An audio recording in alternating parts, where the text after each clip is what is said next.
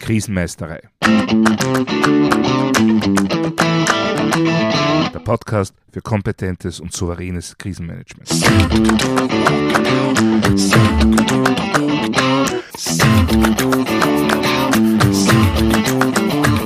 Hallo, ich bin Thomas Prinz von krisenmeistere.at. Ich helfe Verantwortlichen, Krisen souverän und kompetent zu meistern, damit diese nicht zu ihrer persönlichen Tragödie werden. Heute geht es um die Kunst des Abschlusses. Keine Angst, das wird keine Motivationsansprache für Verkäufer. Vielmehr geht es wieder einmal darum, wie man aus dem Krisenmanagement-Modus wieder rauskommt. Denn das wird bei der Vorbereitung oft nicht ausreichend oder gar nicht bedacht, was letztendlich auch durchaus verständlich ist. Äh, man ist damit beschäftigt, Vorkehrungen zu treffen, um möglichst rasch und umfassend bei Bedarf in den Krisenmodus hineinzukommen. Und wenn man das alles dann hoffentlich übt, dann ist das Beenden natürlich in der Regel auch kein Thema. Es ist im Vorhinein vollkommen klar, wie lange die Übung dauert oder was alles zu geschehen hat. Und selbst wenn das alles nicht vordefiniert ist, gibt es immer noch die Übungsleitung, die dann irgendwann sagt, okay, danke, Übungsende.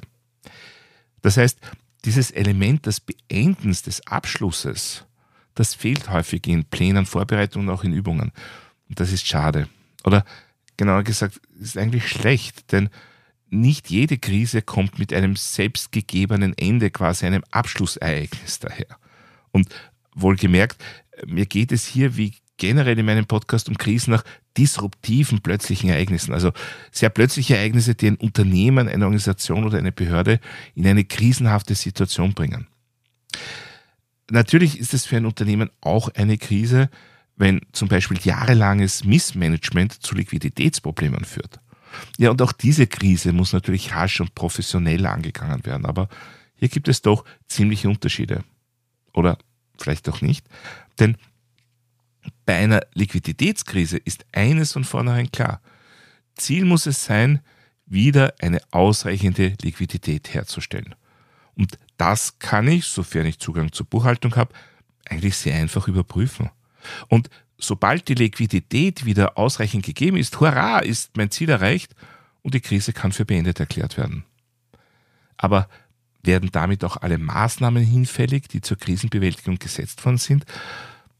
Üblicherweise natürlich nicht, denn zur Bewältigung einer Liquiditätskrise gibt es meist doch recht einschneidende Maßnahmen, was das Personal, die Struktur und generell die Ausgaben und Kosten betrifft.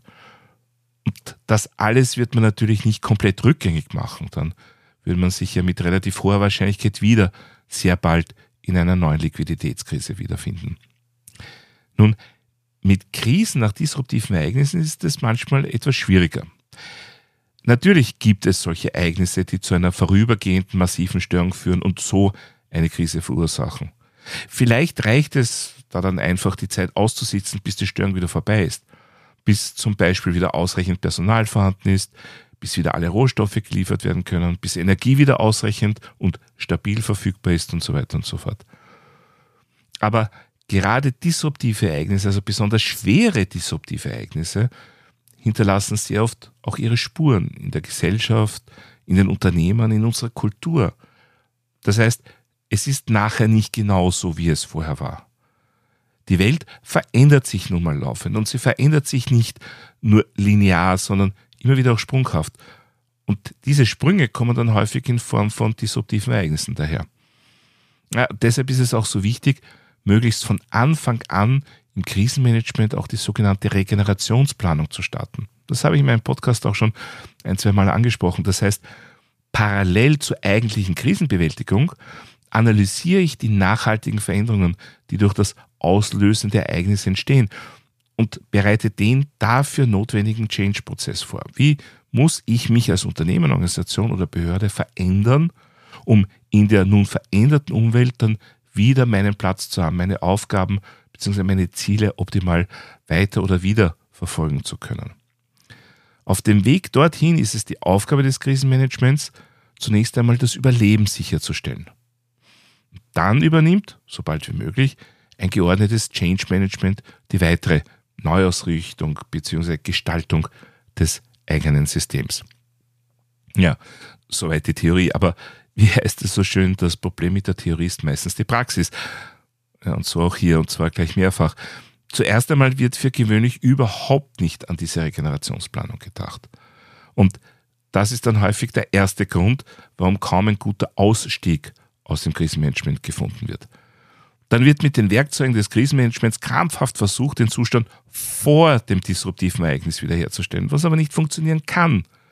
Denn wenn sich die Welt verändert hat, dann kann ich gern versuchen, meinen eigenen Zustand von vorher wiederherzustellen.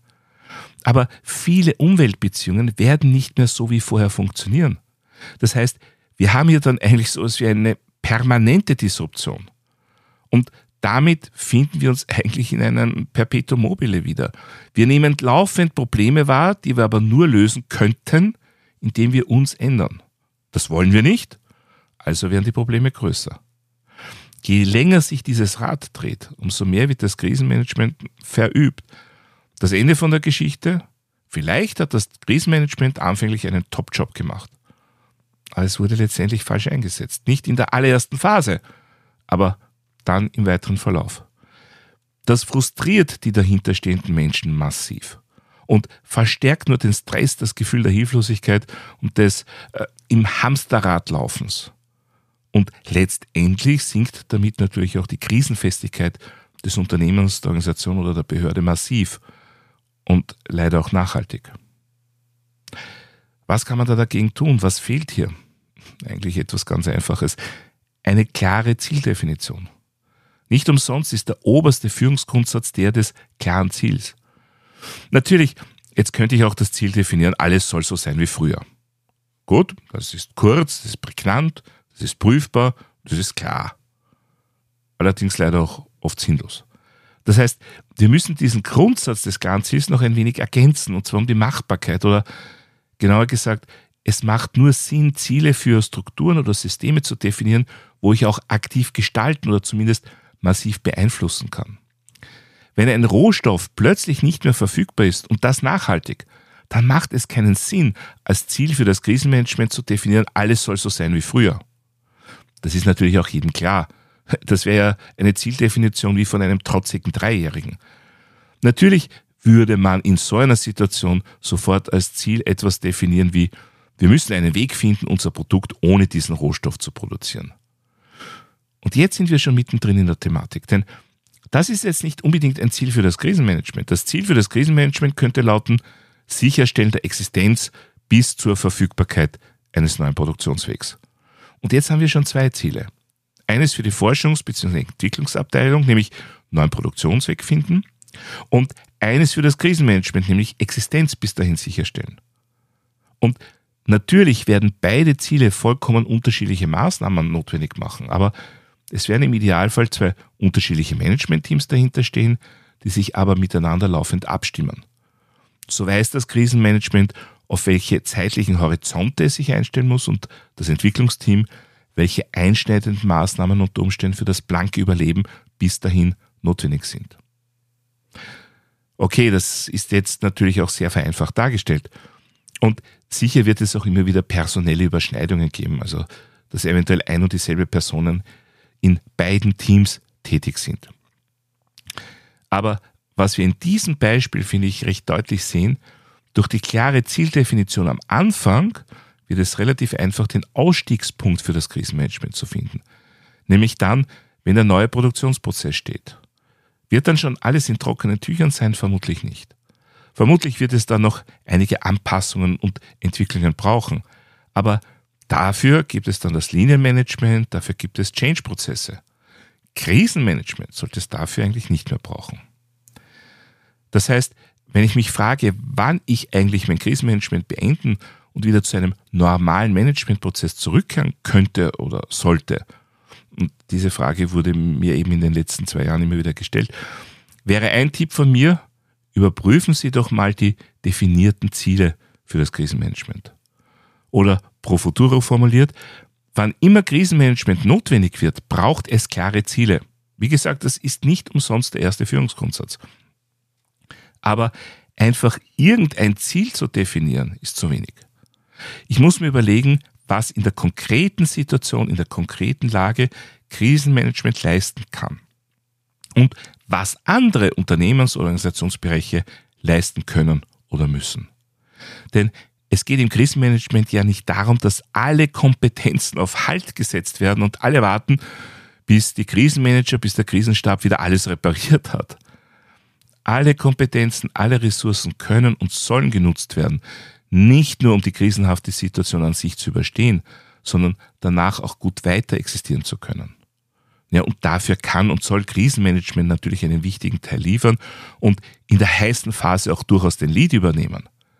Aber das alles soll und darf nicht isoliert von allen anderen Disziplinen geschehen. Und das muss sich unbedingt auch in den Zieldefinitionen widerspiegeln. Letztendlich kann man so für das gesamte Unternehmen, die Organisation oder die Behörde ein Zielsystem erhalten, das nicht nur ein nachhaltiges und robustes Weiterbestehen sichert, sondern das vor allem auch klar erkennen lässt, wann die Werkzeuge des Krisenmanagements nicht mehr gebraucht werden. Und dann kann das Krisenmanagement seine Tätigkeit erfolgreich abschließen und die Bühne den anderen wichtigen Akteuren überlassen.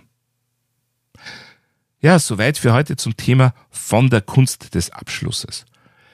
Wie sehen da Ihre Erfahrungen aus? Schreiben Sie mir doch ein E-Mail an podcast.krisenmeister.at. Oder noch besser, hinterlassen Sie mir doch einfach eine Sprachnachricht auf memo.fm-krisenmeisterei. Ich bin schon gespannt auf Ihre Erfahrungen und freue mich auf Ihre Anregungen. Darüber hinaus können Sie mich auch über meine Website www.krisenmeisterei.at kontaktieren. Dort finden Sie auch wie immer Shownotes und weitere wertvolle Infos zum Thema Krisenmanagement. Ich würde mich auch freuen, wenn Sie meinen Newsletter abonnieren bzw. mein E-Book runterladen. Außerdem können Sie sich für eine meiner Online-Schulungen anmelden. Und falls Sie es noch nicht getan haben, vergessen Sie nicht, den Podcast gleich zu abonnieren dann versäumen Sie auch in Zukunft keine Folge. Das war's für heute. Ich bin Thomas Prinz von krisenmeister.at. Vielen Dank fürs Zuhören und auf Wiedermeistern bei der nächsten Folge.